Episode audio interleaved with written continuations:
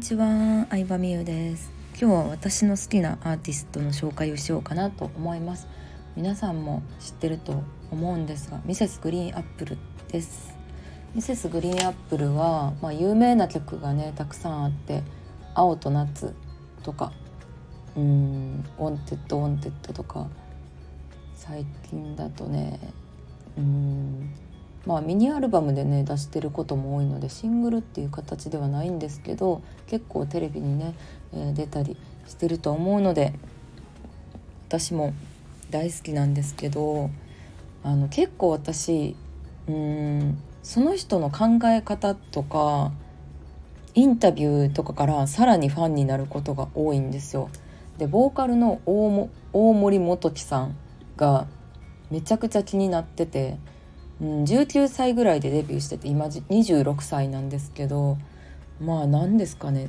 天才天才がゆえの孤独っていうのをすごい感じるんですよね私はあの方を見るたびに。うん、だって天才ってさ理解してもらえないじゃないですか。ね。だからなんかうんなんか孤高の人やなっていうのをすごい思う。そうそうでも天才なんやけど作詞作曲あのミセスグリーンアップルのほとんどの曲の作詞作曲をねしてるわけなんですけどうん最近さ3人になったんですよ。もともと5人グループやったんですけど3人になってしかもその前に2年間ぐらい休止しててえミセスどうなってんやみたいな感じの時期があったんですけどまた3人になってからの曲もすごくいいので聴いてみてください。ま、ただの宣伝なんですけど私いいなと思ったものを紹介するのが好きなので最近だとミニアルバム形式でね出してることが多いのでえっ、とねどれかな？今ウィキペディア見ながら話してるんですけど「まあ、ニュー・マイ・ノーマル」っていう曲これはデジタルシングルなので CD としては出てないのかな。うん、ダンスホールっていう曲とかもあの目覚ましテレビの主題歌になったりするんですけど私「ニュー・マイ・ノーマル」がすごい好きですね。みんなを認めてくれる感じで。うん、でミセスグリーンアップルの曲ってすごい元気もらえるなと思って静かな曲でも「あのソランジ」っていう明日？11月？あじゃあ1ヶ月前に出た曲か「ソランジ」っていう曲は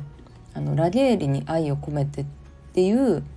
ラゲーリより愛を込めてっていう二宮君と北川景子さんが出てる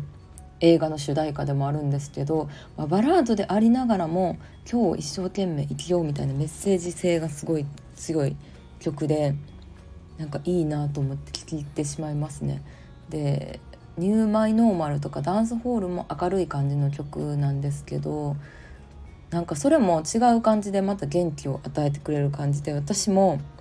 元気になりたいなって思った時に結構ミセスの曲をね聴くことが多いんですよ。でねそのニューマイノーマルは3人になってすぐに3人になったよっていうお披露目の曲でもあるやつなんですよね。で言ったらさメンバー2人抜けてさ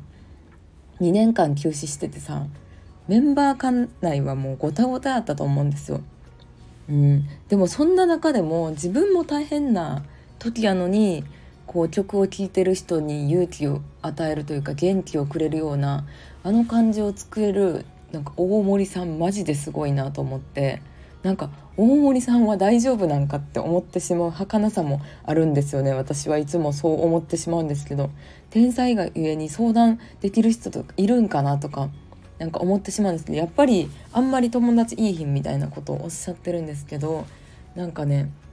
そういう儚さも含めて私はすごい応援したいなと思うしミセスグリーンアップルの曲に勇気をもらってるのでちょっとみんなにもね聴いてほしいなと思います。私は好きな曲本当ニューマイノーマルはめちゃくちゃ好きなんですけどアドに提供してた「私は最強」っていう曲も好きであとは何だろうなもう本当にいっぱいあるんですけど「アティチュード」っていうアルバムだけに入ってる曲とか「インフェルノ」とかうんでもなんかね昔出たアルバムの曲とかも最近聴きあさってるんですけど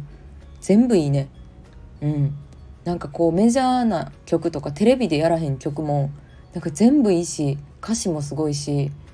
最近はミセスグリーンアップルと、うん、キングヌーも好きですね。オフィシャルヒゲダンディズムとか。バンドだったらその3つをね